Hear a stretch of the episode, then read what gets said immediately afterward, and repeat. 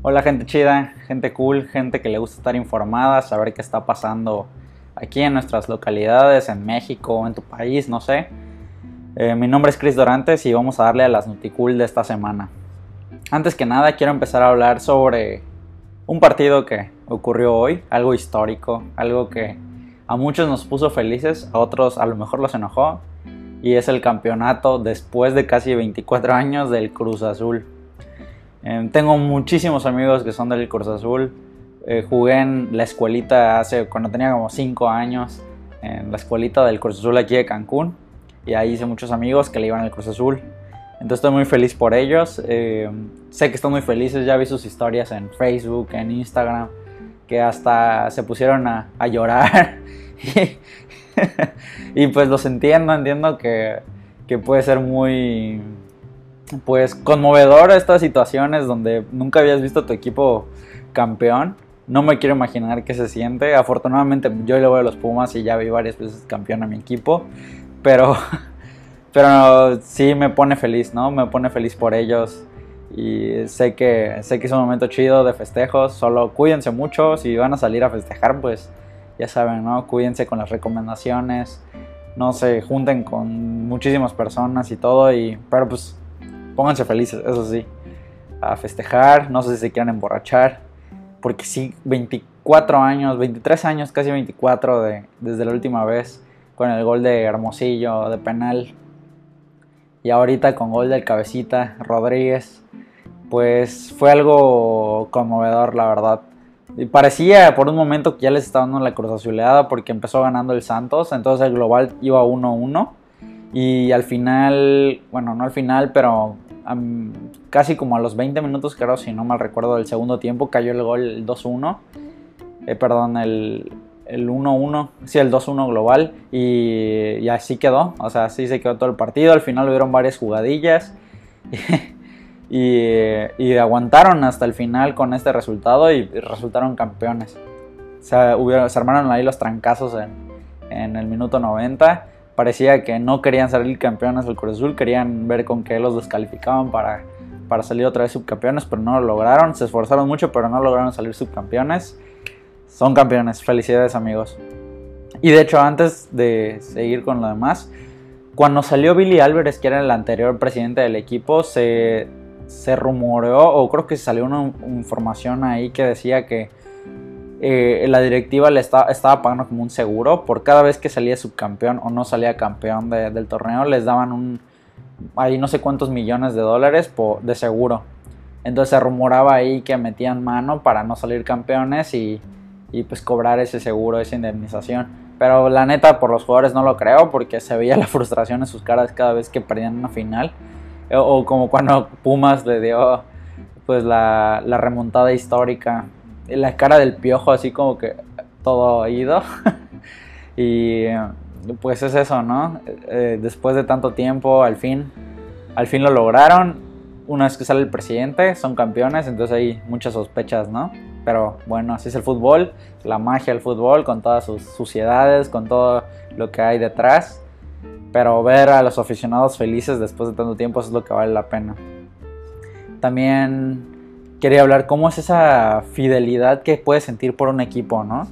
Porque a pesar de todo, a pesar de que la directiva lo está haciendo mal, que sus jugadores luego parece que no se quieren, o sea, no quieren jugar, que no le echan ganas o, tengan actitudes ahí medio raras, que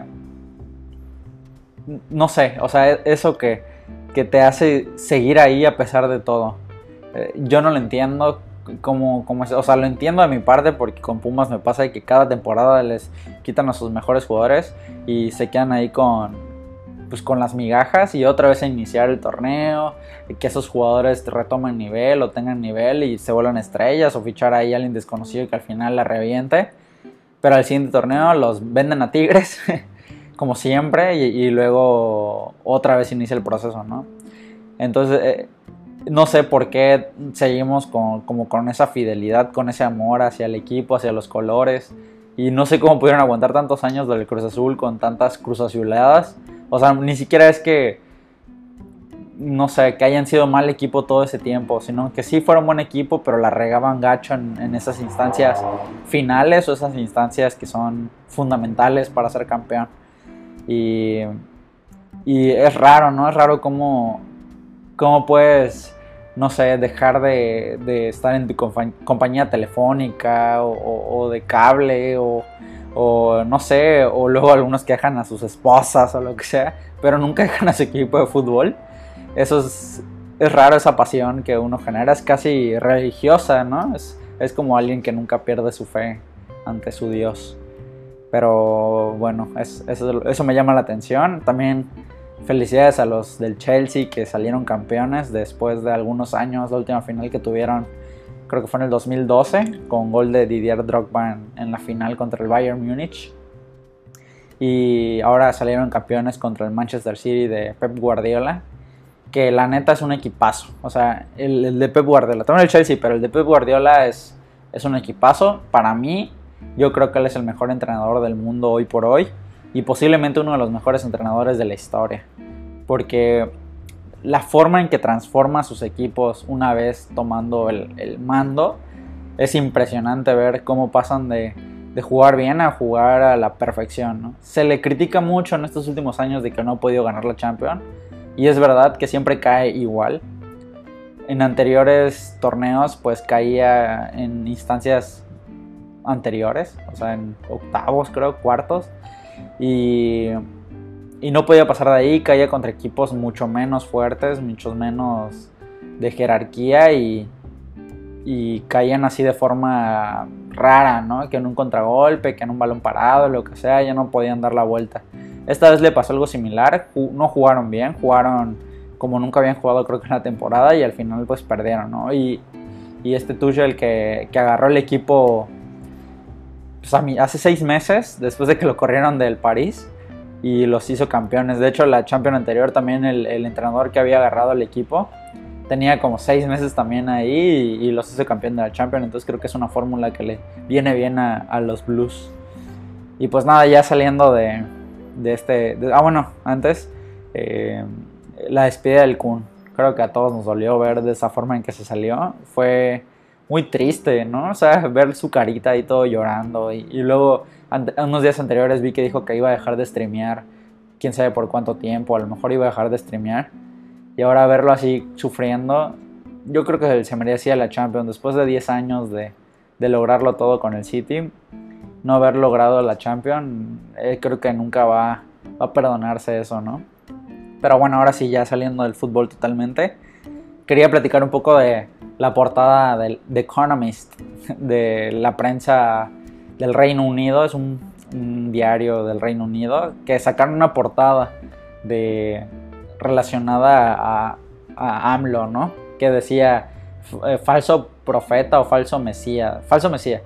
Y y obviamente se enojó nuestro presidente porque también en, ese, en esa columna de este diario decía, alentaban a los votantes mexicanos a no votar por Morena, que también yo aliento lo mismo, pero, pero en este caso es un, es un periódico que no es mexicano, es internacional.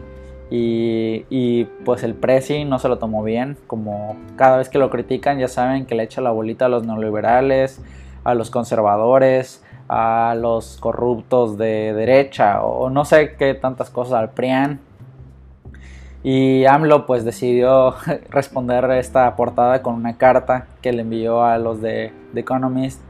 Pues ya saben, ¿no? Diciéndole que es una falta de respeto para él y un buen de cosas más que, que les tuvo que reclamar, ¿no? Cuando se me hace raro que un presidente, un mandatario de un país empiece a, no sé, a decir que no publicar en otros países, ¿no? Él dice que, que, es como que si, que si él dijera a los votantes de Reino Unido no votar por tal candidato y a mí no se me hace igual la equiparación, porque es como que si aquí el, no sé, un periódico, cualquier periódico que se imaginen, diga lo mismo del Reino Unido, ¿no? Que su, que su primer ministro no sirve. yo creo que el, reino, el, el ministro de ahí va ni siquiera lo va a leer, ni siquiera le va a llegar la nota para empezar, pero pon tú que le llegara, solo la leería y diría, y ya, ¿no?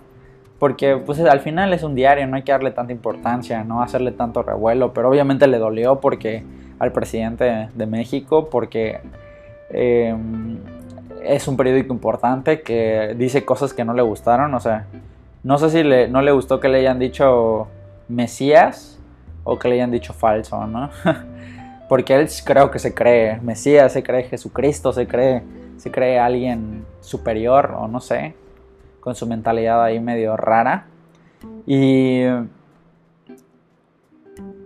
y hay algo que quiero igual aclarar, porque siempre le echa la culpa como a los conservadores o, o a los neoliberales, ¿no? Pero ¿Ustedes saben quiénes son los conservadores? Yo creo que muchos de nosotros no sabemos a ciencia cierta a qué se refiere cuando eh, eh, este señor se refiere a los conservadores, ¿no? Y yo me di la tarea de leer un poquito, de ver cosas para informarme y saber qué es eso, ¿no? ¿Qué son los conservadores en, realidad? Y yo lo que investigué es que es una ideología o, un, más bien es como una forma de realizar gobierno que se les llama conservadores porque son como continuistas. O sea, son si algo funciona, los conservadores conservan ese modelo y si está funcionando para cambiarlo, ¿no? Entonces es una de las características principales de, de, los conservadores. Son muy cautelosos en cuanto a las decisiones. Por lo mismo, ¿no? Si está funcionando, pues hay que ser cautelosos y vamos a hacer cambios. Porque un cambio que esté mal hecho, un cambio que sea muy rápido o algo así, puede no funcionar. Entonces la cautela es primordial. También ser prudentes, ellos son prudentes por la misma razón en cuanto a sus decisiones, en cuanto a los modelos de, gobierno. Son reservados en cuanto a, la información, también reservados en cuanto a qué tipos de cambios van a realizar. Eh, una de las principales diferencias de, la izquierda son que ellos dan dinero como premio al esfuerzo. Es decir, eh, no sé, un, un empresario que lleva mucho tiempo esforzándose, que ha tenido, em, que, ha tenido resultados, que ha tenido buenos ingresos o, se ve que va al, a la alza, entonces un gobierno conservador impulsa o premia a estos empresarios con dinero o con o, a veces no con dinero sino con otro tipo de, de premios a lo mejor fiscales o cuestiones así que hacen que este, que este empresario, obviamente, bueno, se lo dan no, no solo empresarios, sino a gente que sepa administrar eh, ingresos, que sepa administrar este dinero, porque así funciona la economía en cascada. Entonces ellos, al ser buenos administradores, le dan dinero a ellos y ellos pueden generar empleos, pueden capacitar personas para que ellos mismos puedan generar sus propios negocios pero entonces cada vez ese dinero le llega a, los de más arriba para luego poco a poco llegar a la gente de menor nivel económico.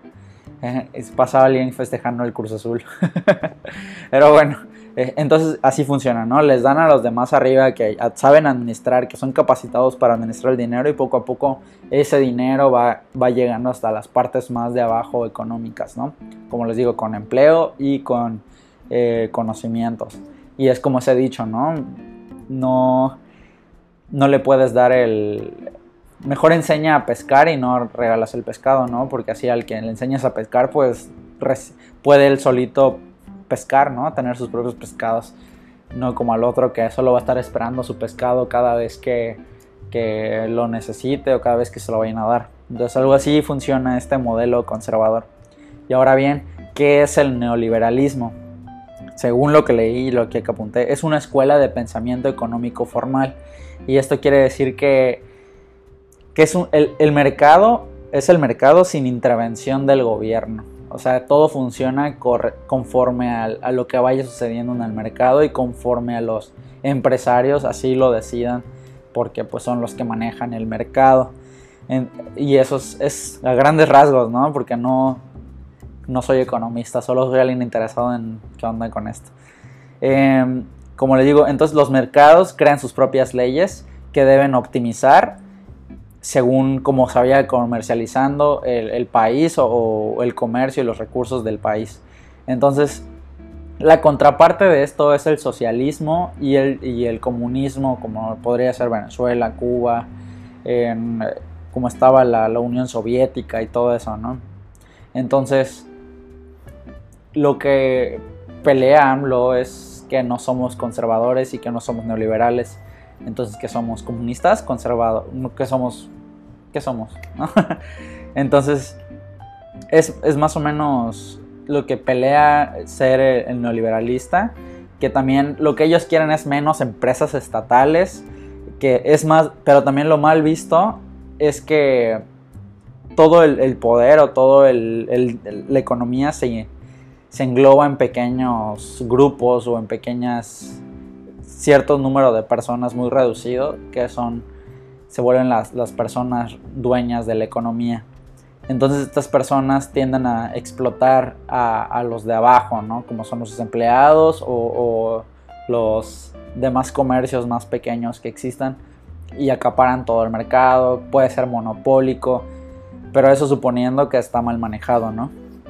Y, también la realidad de, de, esto es que los mercados nunca han tenido la libertad, o sea, nunca ha existido un gobierno neoliberal en México, porque nunca ha estado abierto el negocio a, los empresarios tal cual, ¿no? Siempre está inmiscuido el gobierno o algún representante del gobierno ahí, como actualmente pasa, porque un, todo el tiempo el gobierno o los gobernantes se ven influenciados o le dan esas influencias o o dinero a sus, a sus amigos empresarios que al final ellos son los que manejan el, comercio pero con, con favor del gobierno o favoreciendo al gobierno. Entonces no existe tal cual el neoliberalismo aquí, nunca ha existido. Y pues gracias a eso también se han creado monopolios como Televisa, ¿no? Que, y, y, la telefonía que han sido monopolizados por mucho, mucho tiempo. Hasta apenas ahorita se está abriendo un poco, pero pero eso ha generado también los monopolios. Y más o menos a grandes rasgos esto es a lo que se refiere el presidente cada vez que le tira hate a los neoliberales o a los conservadores, ¿no? Son esta forma de gobierno y esta forma de economía que, que se implementan o se quieran implementar o que se han querido implementar en años anteriores.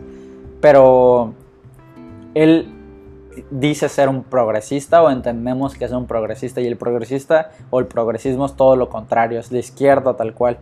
El progresismo quiere cambios rápidos, radicales, así como su 4T, por eso es la cuarta transformación. Y, y esto tiende a hacer cambios bruscos, a cambios que pueden desestabilizar países. Y pues creo que un poco de eso estamos viendo ahora en el 2021 con distintos cambios. También quiero, cerrando ya este tema, ya que creo que nos quedó un poquito más claro o entendemos a qué se refiere el presidente en sus mañaneras con esto, quiero platicar qué, qué onda con, con, lo que está pasando. Van muchísimos afectados candidatos a, puestos de gobierno que han sido, que han atentado contra su vida o literalmente les han quitado la vida. Y creo que nunca había pasado a este nivel en, en anteriores votaciones o campañas electorales que que se pierdan la vida de tantas personas por cuestiones políticas y da asco, o sea, la neta da asco, porque eh, como por un puesto político, por a lo mejor no alinearte a ciertas personas, te puede pasar esto. Cuando la política no debe ser así, la política debe ser tú como una persona, un ciudadano queriendo ejercer tus derechos políticos porque ves algo que puede funcionar mejor en tu sociedad, tienes algunas ideas, que pueden cambiar, ya sean de izquierda, de derecha, de centro, como sea, pero solo estás buscando beneficiar a tu población, a tu ciudadanía, a tu país. Y aquí no, aquí es el que no se alinea a esos tratos turbios con gente turbia, pues les pasa eso, o, o atentan contra la vida de su familia, o no sé, ¿no? Cosas muy delicadas que ni siquiera quiero hablar porque pues da miedo, la neta, ¿no? Da miedo platicar esas cosas. Y, pero aún así quería platicarlo porque hay que, hay que ser conscientes de lo que está pasando y tratar de evitar a toda costa este tipo de acciones, ¿no? Ya no contribuir a, a esto, que, la neta está, está mal. Y creo que en el próximo podcast voy a hablar un poco sobre la importancia de, de nuestro voto, o sea, si es beneficioso votar, no votar, votar por el de abajo, votar por el segundo, o sea, porque se habla mucho de esto, pero muy, muy pocos no sabemos la realidad de, de, esta situación. Pero en el siguiente podcast voy a hablar de esto porque quiero extenderme un poco más. Y, y nada, solo quería dejar como reflexión esto, ¿no? Que no hay que dejar que sigan pasando estas cosas. Es, es muy triste y, y da rabia saber que le está pasando esto al país.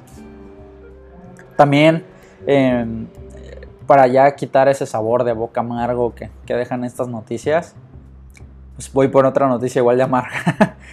Porque cancelaron a Argentina para la Copa América. O sea, no cancelan la Copa América, sino cancelan la sede. Y hace unos días también habían cancelado Colombia, que, que era la sede original de esta Copa América. Y esto por motivos del virus, ¿no? De la enfermedad que nos está tocando vivir. Y, quién sabe, ahora la Copa América se quedó sin, sin una sede. No sabemos a dónde vaya a ir. Ojalá pues, la traigan aquí a Cancún. no es cierto, pero lo más seguro es que va a terminar en otro país ahí de la Conmebol, a lo mejor que esté un poco menos infectada, o va a terminar yéndose a Estados Unidos, donde ya casi todos están vacunados y, y la neta tendría más derrama económica, solo que creo que empalmaría con la Copa Oro aunque pues creo que hay muchos estadios ahí top en, Estados Unidos que pueden funcionar muy bien. Y, sería más seguro que hacerlo en otros países, ¿no? Que también serían a puerta cerrada y no tendrían ingresos de, los estadios. Entonces, esto es lo que está pasando. Podrían irse a Estados Unidos, podrían irse a otro lado, quién sabe.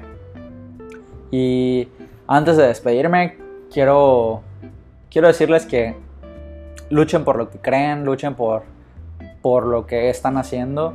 Si te sientes infeliz a lo mejor en tu trabajo, con la gente que estás, con la que convives, pues solo hasta un lado, ¿no?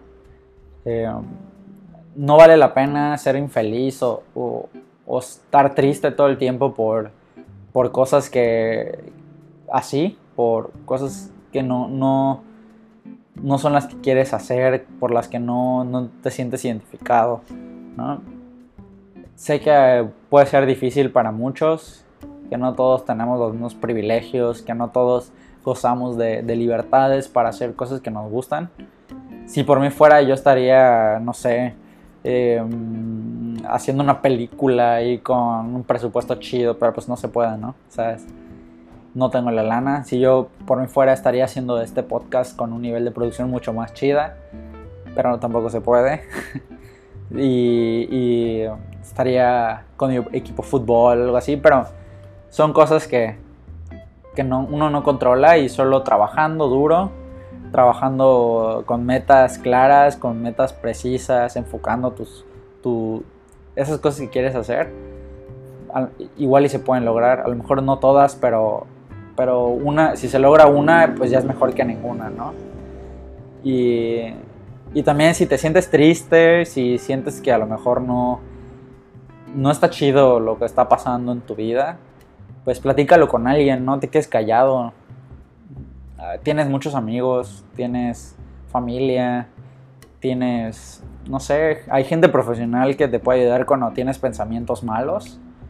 Y, acércate siempre a esa gente especializada o a quien sea que le tengas confianza porque es importante estar bien, estar felices. Recuerden que solo hay una vida después de esta ya no hay otra. Y pues hay que pasar lo más chido que podamos. Cada día debe ser un muy, muy, muy chido. O sea, que valga la pena cada día, que, que nos sintamos felices, que nos estamos contentos, que, que nos ponga felices saber que nos rodea gente chida. Y también eh, es válido pasarse un día de flojera, acostado, viendo la tele, eh, escuchando música sin hacer nada es válido, no todo el tiempo tenemos que estar a full eh, haciendo cosas o, trabajando. También es válido echar hueva, es válido muchas cosas, siempre y cuando balancees eso en tu vida y, y estás feliz, estás tranquilo. Y pues nada, esa fue, fue mi, fue mi pensamiento que les quería dejar. No, no soy mucho de ser reflexivo, pero pues les quería dejar estas pequeñas cosas que luego se me vienen a la mente. Y, y, les quería dejar una recomendación también para que vean en Netflix hoy o mañana o el día que quieran. Pero vean, eh, mi, mi, maestro el pulpo, o My Teacher Pulpo, algo así se llama, está en Netflix. Eh, ganó el Oscar creo que a Mejor Película de Lengua Extranjera. No la había querido ver porque era un documental, no soy tan, tan de ver documentales, la verdad, pero está muy buena. Esta película casi me, me hizo llorar ahí en un momento porque se genera un lazo entre esta persona y un pulpo, o sea, es de verdad, o sea, literalmente es una persona que fue con su cámara todos los días a, generar confianza con un pulpo y al final lo logra y, y, es muy bonita, es una historia muy bonita, se las recomiendo mucho, está en Netflix, ya saben que luego Netflix quita todas su, sus películas o series de la nada, entonces antes de que la quiten vayan a verla, neta vale mucho la pena y, y pues nada, esta creo que ha sido todo por hoy. Eh, no ha sido un podcast tan largo porque no me quería alargar tanto. Y nada, muchas gracias por, por verme, por escucharme. Si lo estás escuchando por las plataformas de audio como Spotify o Apple, Apple Podcast. Recuerden seguirme en mis redes sociales. Mi, mi Instagram es Chris Dorantes. K-R-I-S-S. No, perdón, K-R-I-S Dorantes. Mi Twitter así es Crisel Dorantes, K-R-I-S-S-E-L Dorantes. Me pueden seguir, me pueden escribir, eh, ahí me dicen lo que quieran, yo respondo con confianza. Y si quieren hablar de algún tema o, algo que les interese, me pueden decir ahí y con gusto platicamos sobre ello. Y a lo mejor hasta sale tu opinión aquí en el video y eso estaría chido, ¿no? Para poder conversar, para poder que salgan, sigan saliendo temas. Muchas gracias por estar aquí.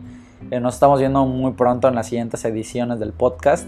Esta semana voy a estar grabando algo que me tiene emocionado y ya quiero que lo vean. Cuando ya lo tenga, ya esté el proceso, cuando ya se haya grabado, les voy a decir qué es, para que igual estén pendientes que lo vayan a ver. Pero neta, estoy muy emocionado y ya, nada es todo. Nos vemos hasta el siguiente capítulo. Bye bye.